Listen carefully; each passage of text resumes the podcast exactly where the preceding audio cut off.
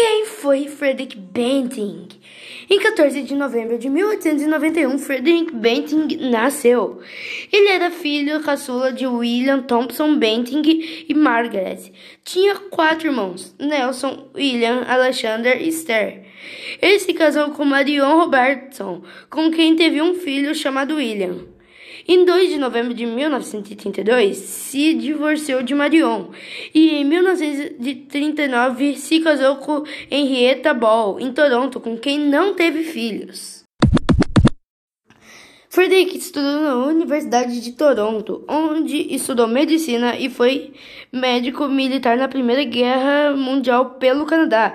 Ele ganhou o Prêmio Nobel de Fisiologia ou Medicina em 1923 e a medalha Flavelli em 1931.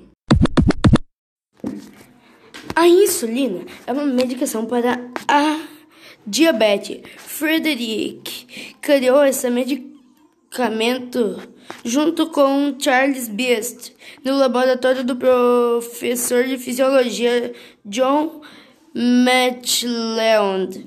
O primeiro teste em humano foi em 1922, em Leonard Thompson, de 14 anos. Segundo a Sociedade Brasileira de Diabetes, mais de 12 milhões de brasileiros são portadores da doença e se beneficiam com a criação de Frederick. Então, galera, espero que vocês tenham gostado da biografia de Frederick Banting.